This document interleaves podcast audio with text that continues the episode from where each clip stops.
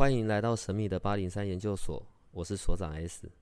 本所的内容是以非人类日常生活的亲身采访为主题。我们有一个不公开的脸书社团，不定期的会有直播与影片的分享。如果你要加入，记得通关密码是 S。欢迎你和我们一起探讨未知的维度空间，以及各种神秘又有趣的内容。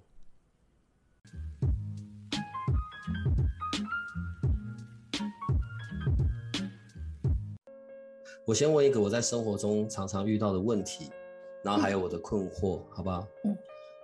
我家那一只胖的那一只猫啊，其实它常常会吃小蟑螂，所以吃蟑螂这件事对于它们的蛋白质的补充，然后或者是 发育，会真的有帮助吗？哎，因为我不是营养师，也也不是，我不是宠物营养师，所以我不知道蛋白质的这一块到底有没有帮助。但是通常他们都会说的是，其实他们是在玩，玩一玩以后不小心，因为你玩的时候不是用两只手嘛，对对对，你把它靠住了，对不对？然后你鼻子就会靠过去去闻啊，或者是什么的，好奇嘛，他们好奇一定是先用鼻子闻，不小心的时候，可能蟑螂自己跑的方向不对，就跑进嘴巴里面。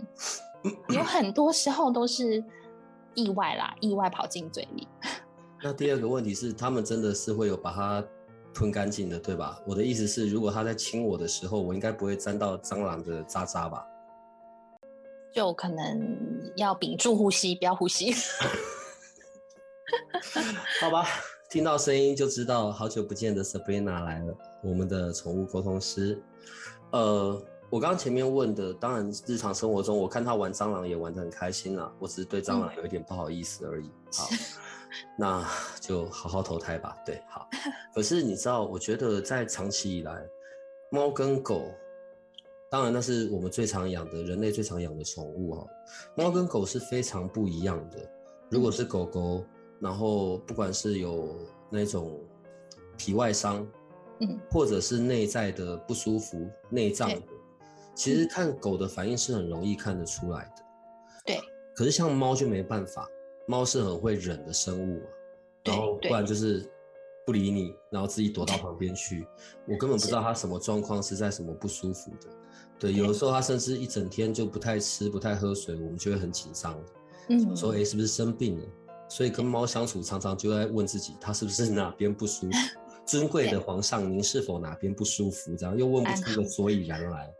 对，呃，作为主要的照护人，我们是有办法可以去感受得到，或者可以去知道他是不是真的有些什么状况呢？其实我觉得，首先第一个很建议照护人的，当然就是每一天的相处的时间，即便是五分钟。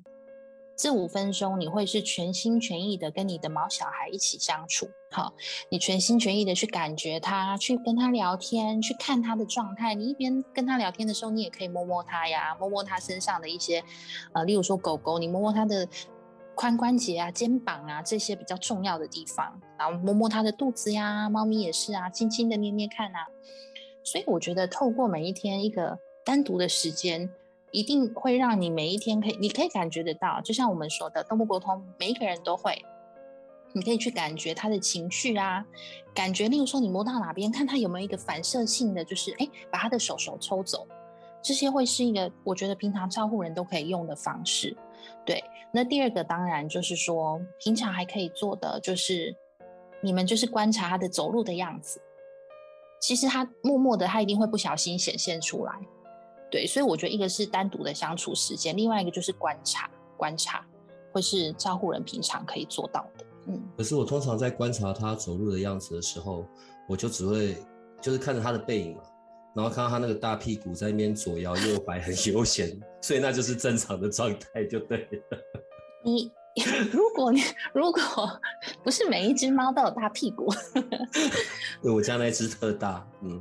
如果你会，其实你看着他的时候，你可以看得出来，你一定会看出来，他有一点点，哎，哪一个地方觉得好像他的右手抬起来的特别快，右脚左脚缩的特别快，你就知道他那个地方有问题，或者是说，如果你有看见你的，呃，尤其是猫猫来说，如果你看到它特别常舔某一个地方，因为对他们来说，当他们身上有伤口的时候，他们是会去舔，去舔舐他们的伤口，可以帮助愈合这样。所以，如果你发现它常常在舔它身体的某一个地方，就知道你就会知道哦，它那个地方可能有一点点不舒服，那你就可以帮它注意一下，帮它摸摸看这样子。对，所以猫猫的舔。会是也是一个可以参考的方式。那我如果去捏捏它啊，或者去掰它的手指啊，然后它会咬我，那是正常的。对，你会看。当然，如果说如果你看它的反应是非常带有攻击性的，或者是恐惧，如果很明显的有这种恐惧的感觉，就会建议你等一下在不同的地方、不同的场景。再轻轻的去碰触一下那个地方，嗯，对，去看看是不是真的是有严重的状况，因为他们会对于那个疼痛的反应，如果你真的是碰到那个受伤的点的反应会比较剧烈，或者是他很害怕，他觉得说哇，怎么会有这么强烈的痛感？他会发，他会散发出来的是恐惧感。那我相信。你照护人，你们平常每一天都可以跟毛小孩相处，你一定很了解他的反应。他在跟你玩的表情，一定是跟他真的不舒服的表情不一样。咬你的程度，一定大小力也有差。嗯，好，这一些呢，当然是比较，我我觉得生病，那当然是一定要带去看医生，然后去做详细的检查。是是是。哦，这是属于肉体上面的。那接下来我们可能要聊到一些是比较属于精神上面的，这嗯也是我个人的一些困惑。是宠物，我们这些陪伴我们的，不管猫啊、狗啊、小鸟、鱼，我不确定了哈。嗯嗯。呃，最常跟人类这样活在生活在一起的猫猫狗狗，真的也会有忧郁的状况吗？啊，其实就我看到的这一些个案来说，如果我会感觉有有一些个案的确是，例如说一开始就觉得他的个性是很阴郁的，嗯，那通常这一种有有一个最明显的就是，例如说他被他原本的照顾人抛弃，嗯，或者是说他被突然间被带离了原本熟悉的住的环境，嗯，然后都没有人跟他讲为什么。例如说曾经有个个案就是，嗯。他原本是有两个人共同照护，所以一部分的时间在其中一个照护人家，另外一些时间在另外一个照护人家。后来呢，这个其中一个照护人可以全职的、全时间的照顾他了，就把他带回来。可是都没有人告诉他为什么。后来这只狗狗那时候他就一直觉得它不属于这个地方，不属于这个家，也不属于这个空间，然后一直觉得说奇怪，为什么我不能回去原本那边？发生什么事？所以像这一个个案的情况就是是。他是有情绪上的低落，那那是因为没有人告诉他发生什么事。那如果你跟我，如果说到你提到的是，例如说一些嗯，他本身天生情绪上的，通常比较少见。大部分毛小孩身上的情绪都是来自于照护人，所以有很多时候，例如说，哎，呃，我感觉那个毛小孩身上的思绪感觉很复杂。很快，很感觉很多种各式各样不同的情绪，很复杂的，很紧张的。那通常这个就会是我就会问照护人说：“哎，最近你的工作状况还好吗？”因为动物传递过来的就是是照护人从外面工作结束以后带回来的压力。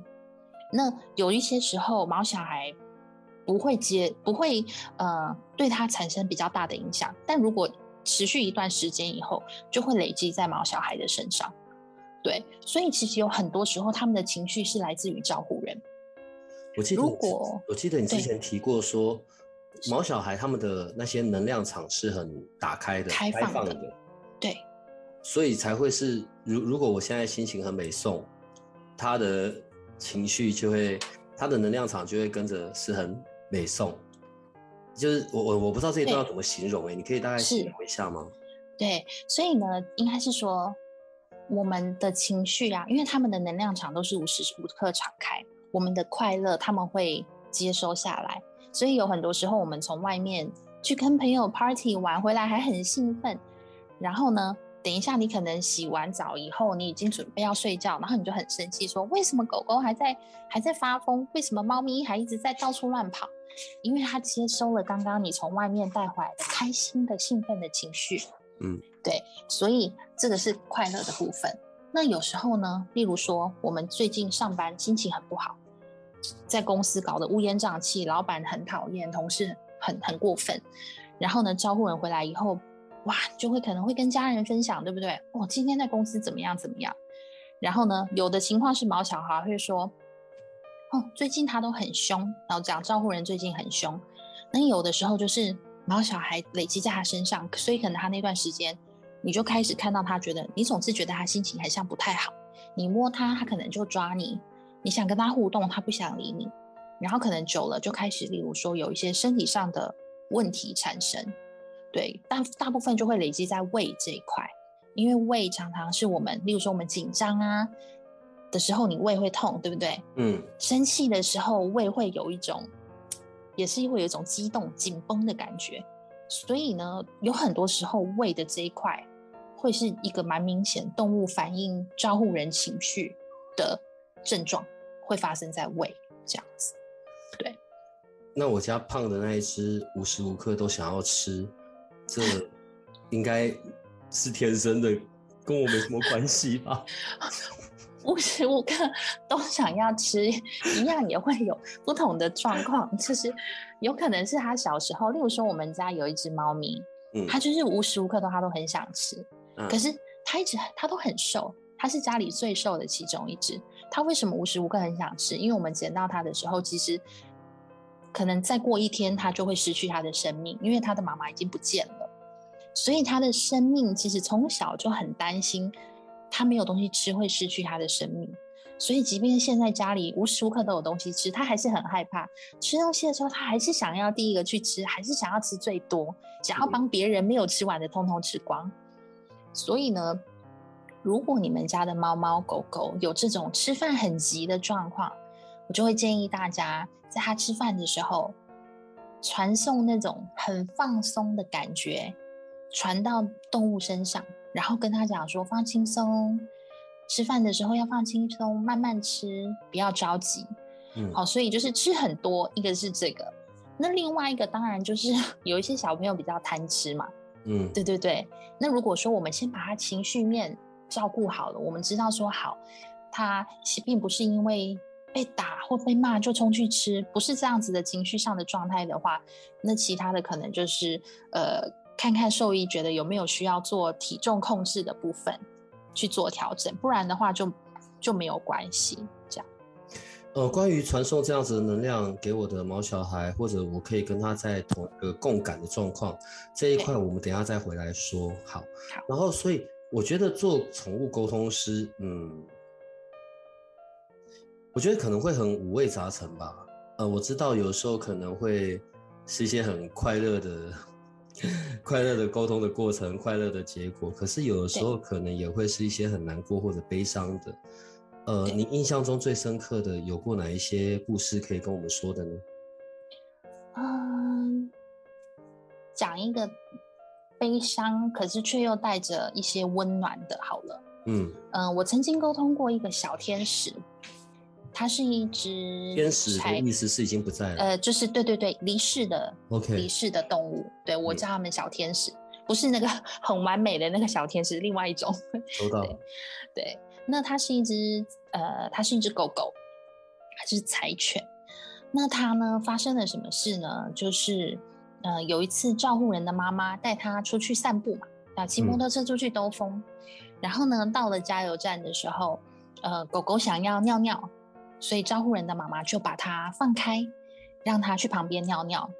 结果没想到，就在狗狗一转头的地方，有一台车开进来要加油，然后意外就发生了。那当我连上线，我问狗狗发生什么事情的时候，我就看到一个车牌，好看到汽车的前挡这样子，然后事情发生的很快，很突然。那我就跟狗狗说：“我说那。”你可以跟阿姨说说你的心情吗？他就说：“嗯，发生的很快哦，可是我没有要怪任何人啊，不是谁的错。”他第一句话就讲这个，然后照护人一听到，照护人就大哭，因为我们身为家人，心里一定是最舍不得，对不对？你舍不得你你最爱的毛小孩因为这样子的意外离开，然后你会内疚，你会自责，然后毛小孩也没有怪他，也没有怪开车的那个人。他说就是发生的很快啊，我也没有痛啊，没有关系啊。他一直告诉我，让我告诉照顾人没有关系，甚至在最后他提到，他就突然提到，他就说，嗯。跟妈妈说，就是照顾人的妈妈。他说：“跟妈妈说没有关系，我很好。”可以感觉得到，呃，狗狗告诉我的就是，平常这妈妈都不提这件事情。自从他离开，妈妈都一直避谈。然后我就告诉照顾人，照顾人说：“对，就是因为妈妈也怕讲了他们伤心，妈妈心里也有很多的愧疚，觉得是因为他带他出去。”就狗狗一句话让。照护人一家都得到了一种，呃，解脱吗？对，跟疗愈，然后对释放，对，就是他们的情绪都可以被放开了。狗狗没有怪任何人，这一切就是一个呃意外，这样子。这是一个我印象很深刻的，就是很深刻的案例。对，对，所以他狗狗一句话，嗯，安慰了照护人。安慰了照护人的妈妈，回家以后，照护人隔了几天，他告诉我说，他们跟妈妈讲这件事情，妈妈也喜，就是喜极而泣，就是也哭，觉得伤心，可是又笑了，觉得知道狗狗好很好，现在很好，然后也都在他们旁边，这是一个我印象非常深刻的个案。对，好吧，如果对于照顾人来说，呃，知道离开我们的毛小孩，然后现在是开心愉快的，吃不完的饲料。用不完的猫砂，我想我们应该都可以感受到很释放吧，很疗愈这样。嗯嗯嗯。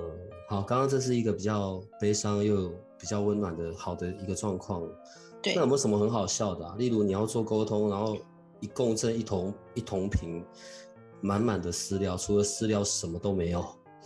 我觉得你如果做我们家的猫，大概就会长那个样子。其实我想一想哦，我好像我倒是没有特别遇过那个一连上就只有就是在讲私聊的，还好没有 没有没有抱怨我不吃这个牌子，不知道吗？抱怨的抱怨的就是有，真的有啊，一定有啊，就是你常常就是一连线就会先例如说我我最近才沟通一个，他是回诊的，就是呃曾经沟通过，然后又再来沟通的个案。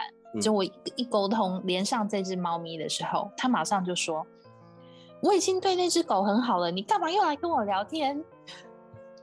他就马上抱怨，然后就是因为招呼人就是想要知道，就是说那现在经过上一次沟通以后啊，现在的感觉如何？可是因为猫咪一直觉得说上一次它一直被告诉说你要对狗狗好一点，哦，就是。所以他就很生气，觉得说为什么为什么你要一直来找我聊天？对，这是一个就是一接通就被抱怨，然后还有还有没有别的接通？哦，对，呃，还有曾经有就是动物就是一连上线就先说招呼人，他就是不要讲是爸爸妈妈，就是他就讲说他最近都一直捉弄我，哎。就是，然后我就说，哎，所以他一直说你们捉弄他是什么意思呢？然后照顾人他们就哄堂大笑啊，因为他们总是在他头上放一些很搞笑的头饰啊，让他穿很好笑的衣服，然后大家哈哈大笑。其实他都知道，然后就很生气，可是平常又没有办法表达，所以就在沟通的时候，第一句话就先抱怨。对，你在沟通狗。或者是猫是很不一样的内容嘛，会很不一样的体验嘛。例如说，是不是狗狗就真的比较没有心机，然后猫就真的比较台语叫做给小调皮，是真的是这样吗？其实我觉得都都还是是要看每一只动物不太一样，对，有还是要看动物的个性，有一些的个性就是嗯喜欢抱怨呐，呃有一些是刀子口豆腐心啊，但是。刀子口豆腐心的状况的确比较容易出现在猫咪身上。那狗狗的话呢，通常就是会比较呃直接的表达，就是他们喜欢你就是喜欢你，嗯，他们觉得哪里不舒服就是会比较直接。猫咪比较会有这种我才不管他嘞，随便他要不要回来。可是他们的心里其实是会看着说，哦，招呼人回来的时间都很晚了呀，还没有吃饭啊。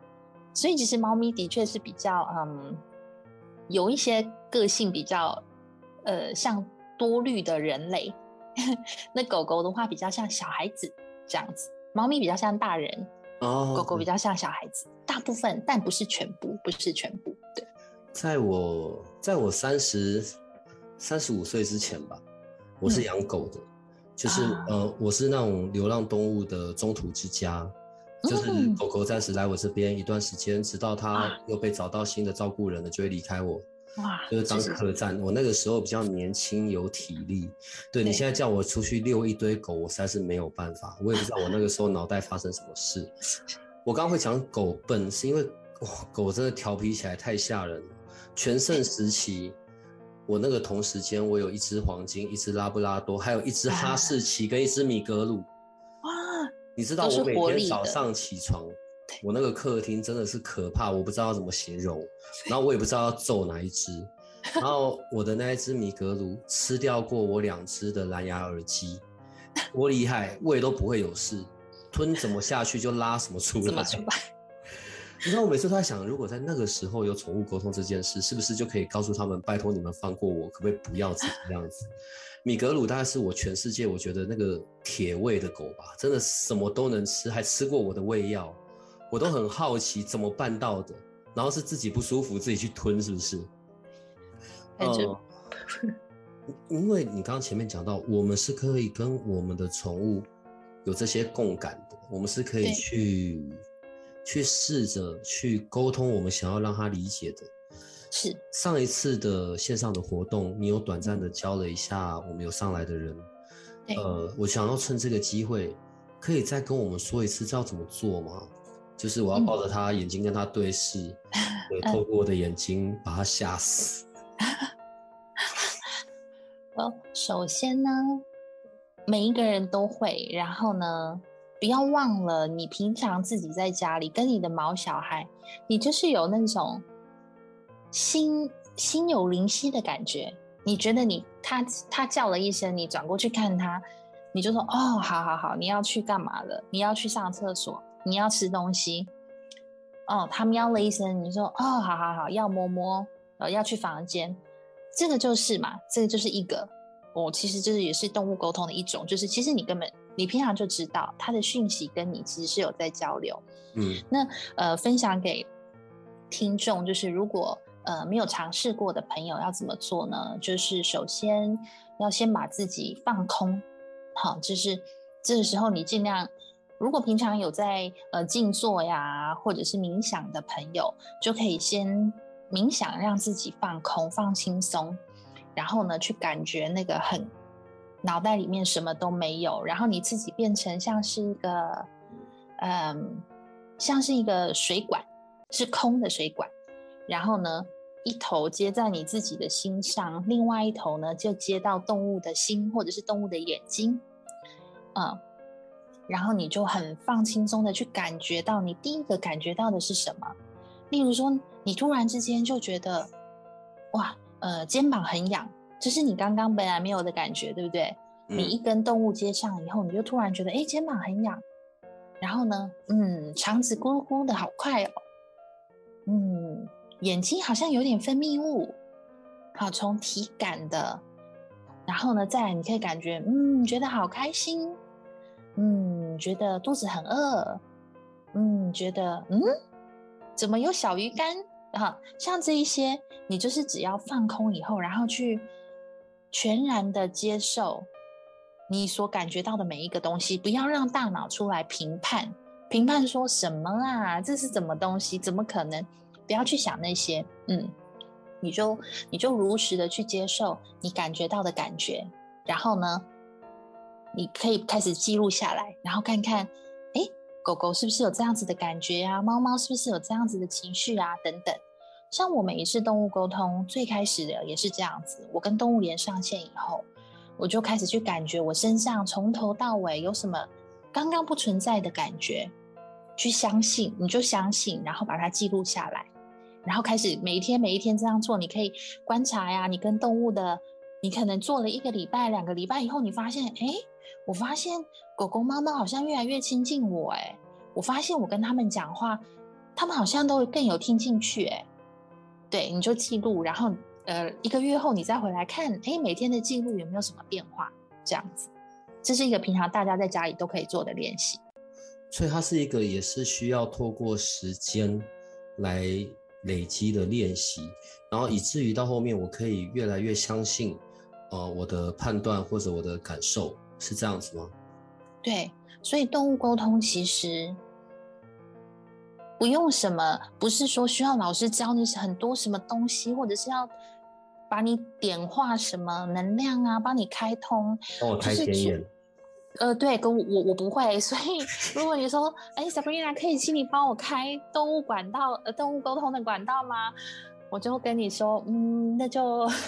回家多练习，对，所以其实这个就是靠无数的练习，然后不要放弃，相信自己，嗯，然后练习以后，那嗯自己的练习完，可以开始跟朋友的练习啊，跟家人的动物练习啊，对，然后呢，你每一次啊，当你得到肯定的答案的时候，你就会觉得哇，真的耶，就会给你信心，然后就可以帮助你继续。做更多的练习，然后更相信你的直觉，然后就会变成一个正向的回馈。这样，哪一些情境的时候会有照顾人需要来找你，然后来跟他的宠物有互动？嗯，其实我，嗯，我从来不会觉得说，哦。你们一定要来做动物沟通。其实对我来说，从来都没有一个必须的情况。嗯嗯，即便是你觉得说哇，你们家的毛小孩会在不应该尿尿的地方尿尿，嗯，我就会跟你说一样，你先习惯跟他连接，你要对他 focus 在他身上，你一对一的跟他互动的时候，跟他讲。好，或者是在想，然后传递给他，其实他们都有接收到。可是你想想哦，我们其实是不是常常忘记做到的是持之以恒？嗯，今天我的猫咪在我的枕头上尿尿，我今天跟他说你不准哦，再也不可以在这边尿尿。我今天跟他讲完了，That's it。我今天没有跟他讲五次，隔天没有跟他讲五次，我没有连续跟他讲三十天。嗯，妈妈跟你讲说，哎，放学记得。干嘛点杯几罐导游灯来？然后呢，你回头啊，下课玩玩，哎，就回来了，然后就被妈妈揍了，因为就忘记了。对，妈妈如果没有一直提醒你，你就是三，你三岁、五岁、五岁的时候好了，不要三岁，三岁太小，五岁好了，七岁，你一定会忘记的。妈妈跟你讲的是，你转头就忘了，更何况是小朋友，毛小孩。对，所以其实我们是因为忘了持之以恒，每一天常常跟他们讲。对，那即便是你们来找我沟通。我沟通的时候跟他们说好哦，你看外面天还黑黑的时候，你不可以喵喵叫叫爸爸妈妈起来哦，等到天亮的时候再叫。当天讲完，晚上继续爸爸妈妈继续提醒他，隔天一样继续提醒他。可能好了三天，接下来爸爸妈妈就忘了，他又开始了。对，所以你们还说啊，那怎么办？没有，不用回来再找我，你就继续再继续持续下去。所以对我来说。我不会觉得说你一定要找动物沟通师，对，呃，我会觉得说，其实如果每一个人你都可以自己在家里跟你的毛小孩建立起那么你们的亲密关系，那个绝对是胜过任何人来帮你们做中间的媒介。嗯，跟毛小孩的亲密关系，呃，有的时候你知道，真的很像小朋友，忍不住就想揍，你知道吗？我我现在只是比喻，因为我觉得揍他，他也其实不再理我。今天揍完，他明天什么又都忘记了。尤其我们家那一只胖的，他还是很爱你。揍的这个行为，他他敢不爱吗？他，好，对不起，讲到小孩，马上自己都变得幼稚。可是揍的这个行为，对于不管是我们所养的猫或狗，是一个是一个破坏亲密关系的一个手段手法，就是会对他们有留下阴影吗？呃，一定会。嗯，其实就像不管是人类的小孩，又或者是动物毛小孩，呃，我们也知道嘛，小时候爸爸妈妈会处理我们，对不对？那因为我们是呃，可能比较叛逆的人，就因此他可能就离开了家里，好，然后到了其他的地方生活，然后从此跟家里断了讯息。嗯，那有一些当然可能还是跟父母维持着一个算是良好的关系，但是你说心里真的没有创伤吗？好，其实那个有时候在你的灵魂里面会留下一个伤痕。嗯，对那毛小孩的话，其实我也有沟通过几个，就是嗯，可能同住的家人比较多，然后上了年纪的长辈会比较习惯性用这种呃军事化的管理，可能会拿嗯报、报纸卷起来揍，这个已经算是轻的，有那嗯种会拿棍子呀、拿竹竿啊、扫把呀这一种。嗯然后当你问到，然后对家人的感觉，哦，一看到那个照片，第一个得到的讯息就是，哦，阿公会揍人，阿公会拿东西打我，嗯，然后我看到阿哦公，我就是要绕绕路走。那说真的，其实当下我们人类可能是一个情绪上来，你不是你会觉得说啊，好啦，阿公母洗接的艺术啦，阿公不是真心的要揍你，嗯。可是狗狗、猫猫不懂啊，它不知道你只是当下的情绪，对不对？所以嗯他们就会害怕，所以你就会觉得说，啊，那怎么跟我关系不好了？那就是因为我们一个哦，当时情绪的反应造成他们的害怕，这样子。嗯那其实我一直都不觉得说，呃，对，没有错。有时候他们犯错，我们会很生气，可能就骂他们一下呀，或者是用手打他们屁股一下之类的。嗯嗯对对对，千万千万就是不要用工具啦。那我觉得，呃，当下他做错了，呃，你就跟他说不行哈，口头上的告诉他这个是真的不行，情嗯绪上要坚定的告诉他，让他明白。你不能说哦打了骂了他，然后下一秒又把他抱过来说哦，嗯把他亲一亲，这样子不行哦。你不要造成他们的误解，你一定你的态度要坚定。你说妈妈还是很爱你，但是你不可以再把杯子推到地上把它摔破。啊，所以其实呃很多的个案有这样子的情况，我们都是可以。哦，例如说拿一个个案来说好了，这只狗狗啊，它都会去吃它的大便。然后照顾人就很生气。幼犬很容易啊哦，其实这只不是幼犬哎、啊，真的哦对对，然后呢，可是它就嗯、呃开始吃它的大便，嗯然后照顾人就很生气啊，骂他啊，打呀这样子。呃，我有应该也是就是轻轻的打啦这样。然后呢，我们来沟通的时候，他就说，我们以为就是怎么那么欠揍，大便这么脏还吃，对不对？只有狗嗯狗说，因为这只狗狗吃的是鲜食，它吃的是肉，生嗯肉这样子。那它觉得它自己消化不太好，它觉得它大便出来还有里面还有很高的肉的成分。啊，那因为照护人曾经说过，那个肉很贵耶，你都没有吃完，所以狗狗就听进去了。这也太苦命了吧。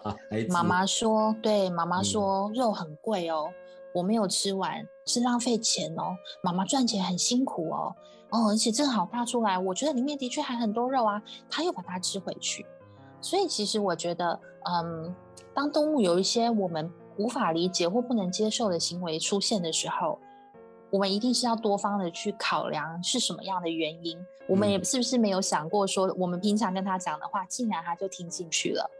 所以就在我们那天这样跟他沟通完，我一直告诉他说没有关系，大便很多细菌，你千万不能吃，吃了会肚子痛啊。嗯，那呃，妈妈也会跟他讲说没有关系，妈妈跟你说食物很贵，不是这个意思。我们绝对绝对最不希望的是你去吃大便啊，我们只是希望你可以把你的碗里面的肉吃完。后来隔几天而已，两三天，照顾人就跟我说，他再也没有狗狗没有再回去吃大便。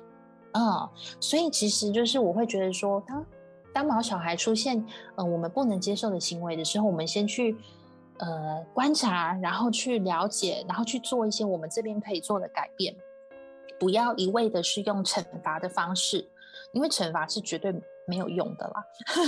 惩罚对当下会有用，可是我觉得事后就会造成你们之间的一个隔阂，是是一定会有的。嗯嗯嗯。我家的猫呢，我觉得惩罚是没有什么用的。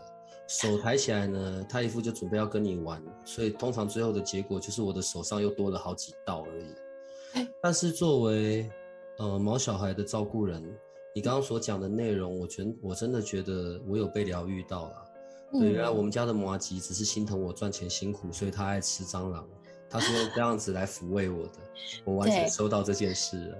改天如果他你起床的时候，然后看到一只死老鼠放在你的床边呐、我们就破口大骂说搞什么东西那么脏，千万不不要要这样想，当他因为他吃蟑螂已经很够了，不要再带老鼠给我。没有他，他觉得说你不要再出去赚钱了，爸爸你好辛苦，我来喂，我来养你，他就抓一只老鼠来喂你。我觉得我认真要想一下，把它带去那个我们办公室养着好了。嗯，好，这一块是我们自己可以去沟通互动的。我另外有一个问题，我想问，嗯呃，那种稳定情绪的那个喷雾啊，就是嗯对到我们的狗狗、猫猫的，然后也有请你帮我们试一下嘛。对你自己看，你觉得有用吗？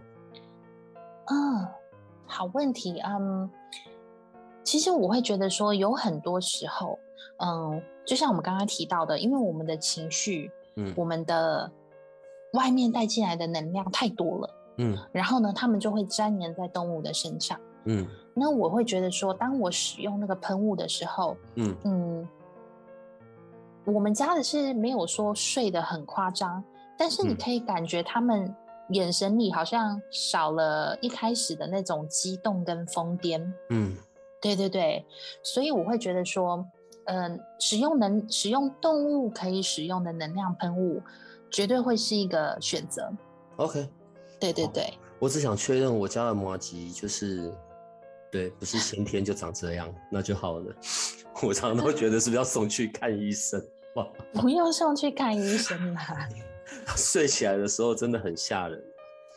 对，那我会还有一个，我觉得想要提醒大家一下，就是如果你觉得你们家的毛小孩，哎，怎么总是听不懂人话，怎么看起来很野性，或者是跟他讲说不要过去那边，然后看着你的眼神就是完全听不懂，嗯、我会建议像这样子的小朋友，希望家人可以多多跟他们说话。嗯。嗯，当时你要发你要做什么事情，例如说你提着一桶水啊，要去呃擦地板啊，你可以跟他说哦，妈妈现在就是提着水桶要去擦地板哦，你等一下不要跑到这个水里面去啊，啊，或者是不要玩这个水，然后跟他说哦，爸爸今天提的这个是青菜哦，然后让他们呃，你就像是在当你家里有一个小孩子，你会一直跟他讲生活中发生的事情，这样子做的意义是什么呢？是提高他们的社会化。嗯，让他们更理解我们人类的思维，还有我们讲话的意思是什么。因为其实有很多时候，如果你今天养了一只动物，不要不管猫狗或者是什么，如果你从来都没有跟它说过话，纯粹就是让它在那个地方，然后呢，没有错，它一样是会接收到我们的能量、情绪等等，对不对？但是因为我们那些能量是很发散的，你不是 focus 的。专注在这个动物的身上的效果就是有差。所以，如果你今天新领养了一只动物啊，当然有一些呃毛小孩天生就是非常有灵性。我最近捞的一只流浪猫，这只妈妈它就是非常有灵性哦。我才养它呃不到两个月，我叫它的名字，它就知道我是在叫它。然后你跟它讲话，它也在看你。你跟它说，它还知道早上吃早餐可以进去厨房吃。晚上吃晚餐的时候不可以进去厨房，因为它要被留在厨房的外面，所以是最后还会留在客厅这样。所以它就是天生非常有灵性的猫咪。嗯那我们家另外一只宝宝是呃，也是从两个月养到现在，它就是天生比较呆一点。那嗯但是当我 对，但是我也养它养它七年了，虽然它有时候还是会给你一种小呆瓜的感觉。可是他已经比他以前进步很多，因为我常常都一直跟他们讲话。以前他们曾经跟我还不会动物沟通的时候，他们曾经跟动物沟通师抱怨我另外一只聪明的猫咪说：“为什么妈妈一天到晚都一直在跟我们讲话，它好烦。”对，所以可是因为这样子就帮助了弟弟，让弟弟嗯比较明白我们人类的思维，这样子对，所以我会很建议大家不要。不要先生气，你们家的小孩讲不听，嗯，先试着多多跟他聊天，多多跟他讲话，嗯。呃，我要修正一下，不准你这样侮辱你们家的猫。说到呆，有谁比得过我们家的马吉呢？人家马吉已经进步了，已经趋近于无脑的程度了，好不好？你才无脑，不是？你干嘛因为我家的猫跟我对干？你干嘛因为我家的猫凶我？没有，我我帮他说的，这是这是马吉说的。我跟你们说，最近其实我沟通了一只回来回诊的兔子，嗯，然后呢，它对兔子，对，它很生气哦。他讲说，对，他说，对他一开始给我的情绪就是很暴躁，因为其实我不知道他，呃，又回来找我沟通的原因嘛，就是反正约时间，我从来都不会问你们来沟通的原因或者是为了什么，因为我不要知道，我什么都不知道最好这样，比较不会有一个预设立场。然后呢，哇，一开始就是一个很浮躁、很生气的情绪，然后呢，后来他就说，呃，就是问到他照顾人啊的事情，他就很生气说。你们才是坏孩子！你们最近都一直说我是坏孩子，可是其实是因为照顾人，他们从工作上也带了很多的情绪。嗯，因为他们的行业，所以呃，最近就是很多的忙啊，然后很多的情绪带回家，相对的跟兔子互动的时间也很少。那互动的时候呢，可能兔子就觉得说，哎，我们想要再玩久一点啊，或者是呃，你们为什么带回来，你们都感觉好生气。然后他们还骂兔子说：“你最近是坏孩子。”所以呢，他就兔子就说：“你们才是，你们才是坏孩子，你们还说我是坏孩子。”所以你在一直说马吉乌嘛，马吉下次 就会说：“你在，嗯。”在我们身边的动物都这么的小家子气。对 对。哎，刚刚讲到灵性这个字眼了，嗯，好，这只宠物跟我们在一起的啊，我我举例好了。例如我们家那一只年纪比较大的啊，就会被讲很灵性，对，因为听得懂在叫它。我每次说马吉没有脑，是因为叫它也不懂它到底知不知道在叫它，两个的反应就是很很截然不同的。我现在要讲的是说，关于我们在看动物的灵性这件事，因为我是人类，我自然而然觉得我叫了它，它会理我，它会跟我，你知道，互相说话干嘛？嗯，它很有灵性。另外一只呢，不太理我，活在它自己的世界，我就觉得它很没有灵性。嗯，用人类的角度在定义灵性这件事情，呃，我要问的是说，所以这个灵性跟所谓的它在这个世界上的时间比较久，或者它社会化跟人类生活在一起社会化的时间比较久，是会有关系的吗？嗯，先回答灵性这两个字来说的话呢，所有的动物都比人类还要有灵性，真假的？这是呃，这是我自己的感觉。为什么会这样说？等一下我就带着摩吉一起念心经，我看他撑得了多久。然后我就被其他的灵性老师修理。没有，我会这样子说的原因，其实是因为动物啊，他们对于发生在他们身上的病痛也好。意外也好，嗯，生死也好，他们都可以比我们更豁达的去接受。豁达，嗯，对，他们会看，他们觉得说，这个本来就是生命必经的过程。哦，我我今天的身体，我的身体会有问题，这是正常的呀。对我会痛，我需要看医生，我需要吃药，可是这是正常的呀。为什么你们要？连带的发生这么多的情绪，嗯，动物其实不会像我们这么有呃各种各种不同的情绪这样子，所以我会觉得说，我就会常常开玩笑说，动物比我们看得还开嘛，嗯，那你看得开不就是开悟吗？开悟就是看得开嘛，对对。那当然好，回到就是这个开玩笑完了之后，就是嗯，其实我会觉得每一个动物本来就是有他们自己的个性，就像我们每一个人。有一些人就是老师问问题，他就要举手抢答。你叫妈妈在叫我，我要赶快去帮妈妈。嗯，呃，个性是比较主动的，比较活泼的，想要被看见、被注意的。那有的人的个性就是喜欢低调嘛。嗯，喜欢坚持在自己做的事情上，不会旁边的人跟不会随波逐流。好，不会老师说你往左，你就跟着往左。哦，或者是说老师说你千万不能往右看。你就，所以我觉得人类本来也都有不同的个性，那猫咪也是。虽然我会开玩笑说，哦，就是我们家弟弟比较没有灵性，可是其实我会觉得说，其实这个都是个性。很多时候，为什么你会觉得你跟他们讲话，他们很像没有在听？其实他们不是没有听见，他们只是觉得说，哦，我听到了呀，好。因为他们是什么？他们是跟你心通嘛，嗯他就说好，我知道了。可是是因为我们听不见，对不对？我们没有跟他们，我们的心没有打开，所以我们就会觉得说：“你回答我啊，你回答我啊，你汪一嗯声啊，告诉我你有听见。”嗯其实这是我们人类自己被我们自己的，我们被语言、被声音困住了嗯啊。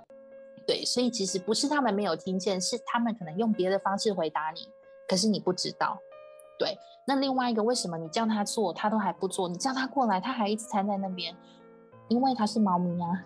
猫咪是做他想要做的事情，他当然不会你叫他，他想过，他想过来，他就会过来。他不嗯会因为你叫他，他就一定过来。对，所以其实我觉得这个其实都是回到个性嘛，只是不是他们没听见这样。嗯嗯，当我们现在这样子在讨论着我们的毛小孩的时候，我觉得在呃我们自己这样对话的这些氛围里面，当然嗯。还是就、你知道，可能就会感受到这些毛小孩的那些能量啊，很打开的、很温暖、很好笑、很笨的对。这一些，对，这些是我们作为人类的定义啊。